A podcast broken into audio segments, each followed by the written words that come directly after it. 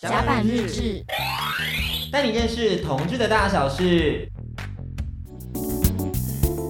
本节目在轻松电台录制播出，每周六晚上十点记得调频 FM 九六点九收听哦。甲板日志，带你认识同志的大小事。我是迪克，那很久没有用闲聊方式跟大家做开场。我昨天呢，因为工作上的缘故，所以就是以学生身兼主持人的身份去看了最近的国片《怪胎》。希望大家都还有留着你的艺 FUN 券，希望你们可以留两百块或者三百块给这部电影，太好看了，你知道吗？作为一个就是被邀请去看电影的人，映后肯定是要给一些分数的。如果说满分十分的话，我要给他。八点六分，国片的话还要再加一分，就给九点六。我跟你讲，真的有很多人就是会觉得说，好像国片不怎么样，鸟鸟的，甚至就连工作人员都有说，很多身边朋友都会说，哎，没有想到国片这么好看。他就想说，哈喽哈喽，国片本来就很好看，不要以为只有好莱坞片叫做电影，或者是不要以为只有韩国电影叫电影，或者是日本电影叫电影，台湾也能制作出好电影。大家希望大家都可以去用你的金钱，或是用你的义方券去支持。国片真的真的很好看，特别是我们今天要介绍这部叫《怪胎》。怪胎呢，就是我们大家先简单的名词解释，介绍一下好了。就是怪胎呢，大部分就是所谓的不符合常规的人，或者是说背离世俗框架的人。而且可能很多人会更直言说，哎，这就是非正常人呐、那这部剧很有趣，它片名叫《怪胎》嘛。怪胎的这个设定其实它有个包装叫做 OCD，它全名是 Obsessive Compulsive Disorder，就是指脑中你会常常。出现不断重复，而且会大量占据你心思的这个侵入性想法。那你因为有这些侵入性想法，所以你会去做一些补偿性的强迫行为。那这两者就会一直循环出现，并且占据你一天的所有时间，也就是所谓的强迫症。当然，想象强迫症吗？我们好像身边可能偶尔有一些洁癖啊，就说哎，你强迫症哦，或者他有一些可能小习惯，你就说哎，这是你的什么什么强迫症哦，类似的啦。当然，大家不会这样子，就是用这个方法来。开玩笑，因为这东西就是很没有开玩笑的感觉。他强迫症听起来就是个病因呢、啊。但是这部剧很有趣的是，它一开始的设定就是将 OCD 带出来。那其实强迫症就是可大可小嘛，可小就是有很多怪癖。世界上有很多怪癖，maybe 你喜欢就是吸猫，吸猫是个怪癖。OK，那出门前闻你的小贝贝，闻那个香味。是个怪癖，OK。那当这些习惯从 you like to do 变成 you must do，你能想象你的生活会变得多制约吗？就是你必须要去做这件事情，你才能展开你的生活。哎，而在我们观影的过程中，一旦你认知到男女主角都有这些制约，整个世界的这个价值观都围绕在这群人身上的时候，基本上正片就开始，你就开始陷入在这个剧情里头了，就像玩一个游戏一样，你就是规则摆在那，你很难不在意，而且就是在这些规则前提下，你就很好奇，哎，剧情会怎么走啊？结果万万没想到，这部原来是一个爱情片呐、啊，真的甜死我哎！夭寿，就是 我一开始还想说，哎，就是怎么会是爱情片？就是当然我没有看预告啦，我是直接去看的，所以对我来讲就是一个我不喜欢看预告哎，其实大家。呃，我每次看预告就会觉得说，好像有些东西被破梗了，就会觉得说你很期待这部片整个主视觉、整个包装下来，你会觉得它会给你什么样的新鲜感，所以我通常不会看预告片。那果然就是，我就没有想到它是爱情片。所以一开始它的一些甜死人的剧情呢、啊，我就想说，哎，就是整个需要戴上墨镜，最重要的是它真的超级像一般的那种网红情侣的，就可能有些搞怪，你知道吗？就是那些网红情侣不是很喜欢做一些别人不会做的事情，或是放闪呐、啊，或什么的，就是你会觉得说，哎，他们的生活很。特别，而剧情里面的这对 OCD 情侣也是一样，他们很特别，他们跟一般情侣的交往方式不太一样，毕竟他们就有这些规则，他们当然会展现出不一样的行为嘛，所以你就有种天哪，我要把他们的生活看爆的感觉，就是因为我们没有经历过，所以我们会好奇他们的生活会怎么样进行。可是一个电影就会有起承转合嘛，那转的部分就会发现说，那当一对 OCD 情侣其中一个没有了 OCD，那又会发生什么样的事情呢？天哪，跟你讲，我太喜欢这个设定了。我太爱了，love it，就是他用病症的消失去比喻所谓的激情的褪去，或者是说情感的逝去，就是 OCD 只是留下来的人还在坚持而已，大家都只是想要让自己好过一点啊，那还爱着的人就办不到，所以他就还在过去，他就还在坚持那些 you must do 的习惯，大家有。发现这个巧思吗？因为我不能剧透太多，就是我还想说给大家一点就是窥探这个电影的一些一些你知道空间，所以我就不能讲太多。可是这个设定我真的写的超级多，我超爱，它有很多小巧思都在讲这件事情，描述了很微妙的这个情感关系，我觉得超级棒的。Oh my gosh，这部电影也让我想起自己的前任。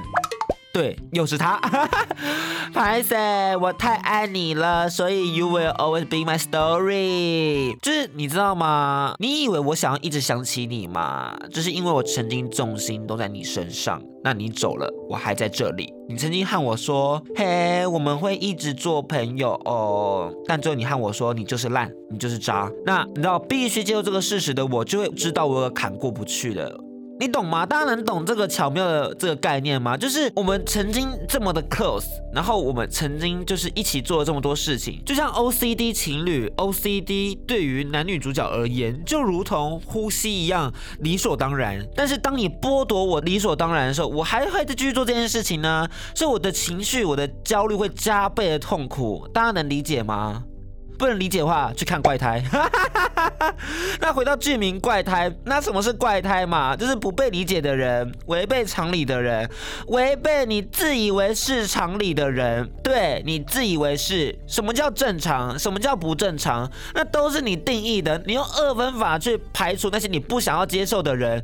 而当你说的你的另一半不正常的时候，其实你只是想要把他推开而已。在感情世界里面，那个已经走远的人，还有那个。在原地踏步的人都是怪胎。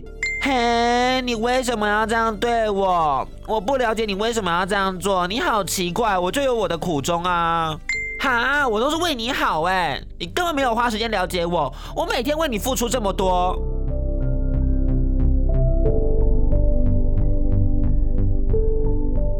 也曾经是个怪胎吗？你也曾经是那个不被了解的人吗？你也曾经在感情里头执迷不悟吗？如果你也是，请你一定要去电影院找同类哦。甲板日志，带你认识同志的大小事。那我不得不说，其实你知道，一开始你还有可能会 confuse 一下，就是嘿，这个画面跟一般电影不太一样哎。结果一查才知道啊，原来全部都是用 iPhone 拍的啊！我真的是绝了哎！天哪，那分镜肯定超爆难画。虽然我本人没有画过，我也不知道啦，但就是很用心，那感觉分镜表就画很满满满满满满满，就是画得很仔细啊。它的分镜真的是 excellent，而且就是大家能想象吗？就是如果你的手机里面出现林柏宏。然后就那个手机直的嘛，直拍，然后他的画面面对着你，然后对你说一些，你知道，用他性感的声音说一些情话，我整个就是大喷射。一下记得调低音量啊！啊哈哈哈！哦，柏宏好帅！哎、这边就是太吵了，大家 记得音量调小一点。好害怕这个介绍会不会被人家说是性骚扰的了。而且电影里面有好几幕就是薄红淋浴的画面，天哪，冲着这个我还他妈不二刷。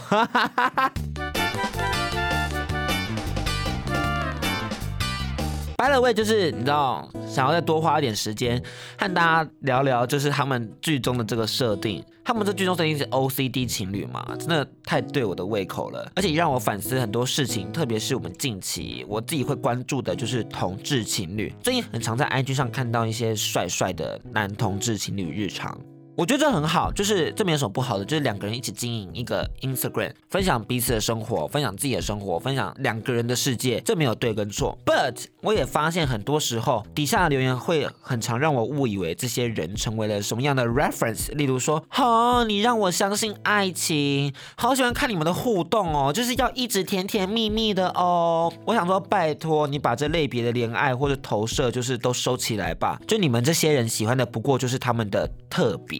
无论是遭遇，无论是处境，那些你觉得跟你不一样的，化为新奇、新鲜感，给了他们流量。但我真心觉得，任何一种形式的情侣都是一样的，奠基于情爱、激情、承诺，三者兼具，或者是 C 三取二都可以。